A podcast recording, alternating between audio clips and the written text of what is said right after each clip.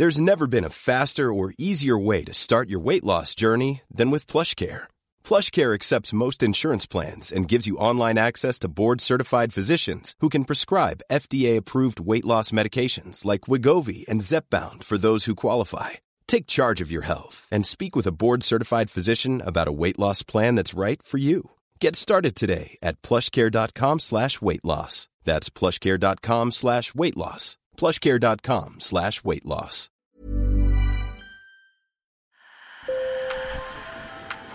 Bonjour. Hello. Hola. Marhaba. Sur le fil, Le podcast d'actu de l'AFP. des nouvelles choisies pour vous sur notre fil info. Les Américains élisent leur président en novembre. Le processus électoral commence dès cette semaine avec le lancement des primaires du Parti républicain de Donald Trump.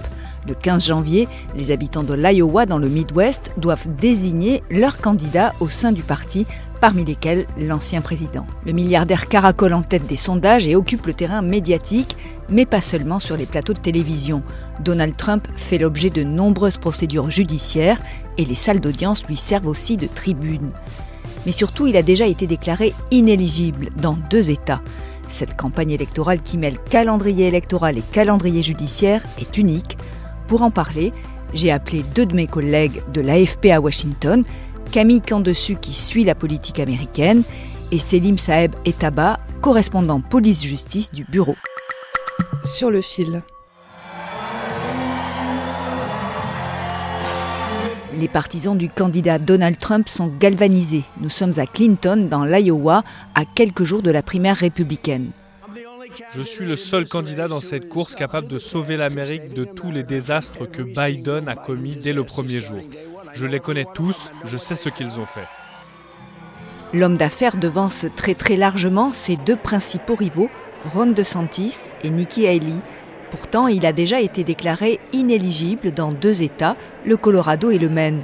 Cette décision historique a été prise en vertu du 14e amendement de la Constitution qui exclut de toute responsabilité publique quiconque se serait livré à des actes d'insurrection. Vous vous souvenez, c'était le 6 janvier 2021. Les partisans de Trump avaient pris d'assaut le Capitole à Washington, ce temple de la démocratie américaine, après un discours dans lequel il avait estimé que l'élection lui avait été volée. Nous tous ici présents, nous ne voulons pas voir notre victoire électorale volée par les démocrates encouragés par la gauche radicale. C'est ce qu'ils font, voler par les pseudo-médias, car c'est ce qu'ils ont fait et c'est ce qu'ils sont en train de faire. Nous n'abandonnerons jamais, nous le concéderons jamais. Trois ans plus tard, Donald Trump continue à clamer à tort qu'il a remporté l'élection. Et pour celle de 2024, il est loin d'avoir baissé les bras. Après les décisions défavorables du Colorado et du Maine, il a saisi la Cour suprême pour qu'elle tranche une fois pour toutes. Elle examinera sa demande à partir du 8 février. Selon Selim Saeb Etaba, le correspondant justice du bureau de l'AFP à Washington, les neuf juges de la Cour suprême se retrouvent dans une position aussi délicate qu'inédite.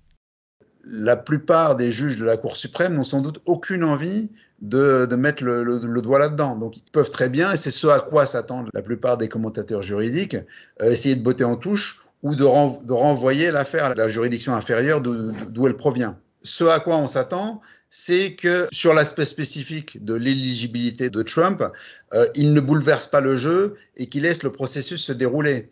Euh, not notamment, il y a une histoire de calendrier. Rien ne les, oblige à prendre une décision avant le 30 juin, qui, qui, est la date de la fin de leur session, euh, leur session actuelle. Et dans ce cas, euh, à la limite, ils pourraient aussi renvoyer la résolution de cette question après l'élection. Euh, et dans ce cas, si par exemple Trump n'est pas élu, la question se sera résolue d'elle-même. Trump est visé par cinq procédures judiciaires. En termes de calendrier, il est censé comparaître dès le 4 mars devant la justice fédérale à Washington, qu'il accuse d'avoir tenté d'inverser illégalement le résultat de la présidentielle de 2020, remportée par le démocrate Joe Biden. Cette grave accusation lui fait risquer des années de prison. Mais ce rendez-vous, la veille du Super Tuesday, où environ une quinzaine de primaires et caucus républicains sont organisés, pourrait être repoussé. Par ailleurs, Donald Trump est notamment poursuivi pour avoir emporté chez lui des documents confidentiels après son départ de la Maison-Blanche.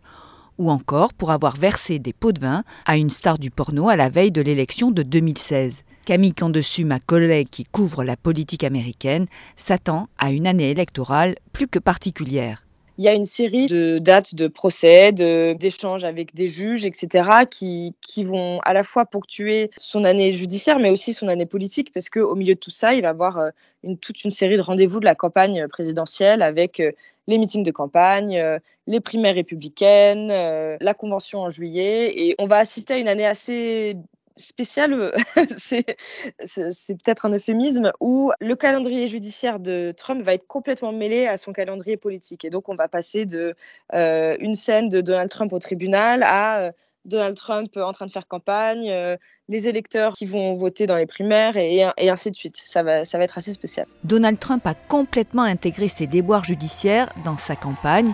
Il en a même fait un de ses arguments massus. Vous le savez, Joe Biden, la crapule et ses voyous de la gauche radicale utilisent la force publique pour arrêter leur principal opposant sur la base d'accusations fausses et bidons. C'est une ingérence électorale qui se produit pour une seule raison. Je suis le seul candidat contre lequel ils ne veulent pas se présenter. Ils disent Nous voulons nous présenter contre Trump. Si c'était vrai, je ne serais pas dans les tribunaux de tout le pays à combattre ces malades. Pour Camille Candessu, toute la campagne de Donald Trump est basée sur sa propre victimisation.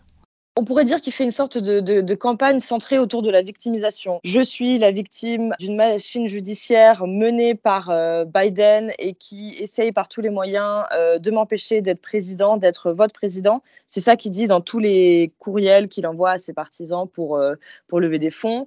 Et pour l'instant, ça marche assez bien, je dois vous dire. À, chaque fois qu'il est inculpé, à chaque fois qu'il y a un rebondissement dans une de ses affaires judiciaires, il lève des sommes folles. Les partisans de l'homme d'affaires sont sollicités par SMS ou mail à chacun des rebondissements judiciaires. Dès qu'il y a eu la décision du Maine et du Colorado, il a, il a à nouveau lancé ses campagnes de levée de fonds. C'est des emails euh, tout en gras, tout en rouge, où il dit Cher patriote, c'est à toi de m'aider parce que tu comprends bien, euh, toute la machine euh, des marxistes et des communistes de Biden euh, est à mes trousses. c'est des décisions dignes de comprendre dans des dictatures et, il faut que tu me soutiennes. Et en dessous, il y a un lien pour donner 24, 100, 250 dollars et ça fonctionne très bien.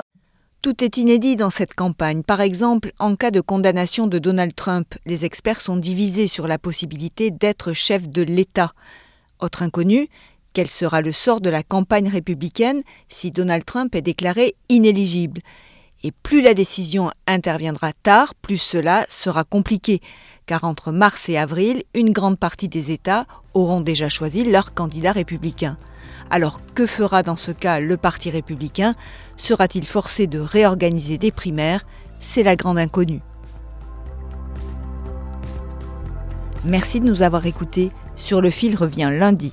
Si vous avez aimé cet épisode, alors n'hésitez pas à vous abonner. Je suis Emmanuel Bayon, à bientôt.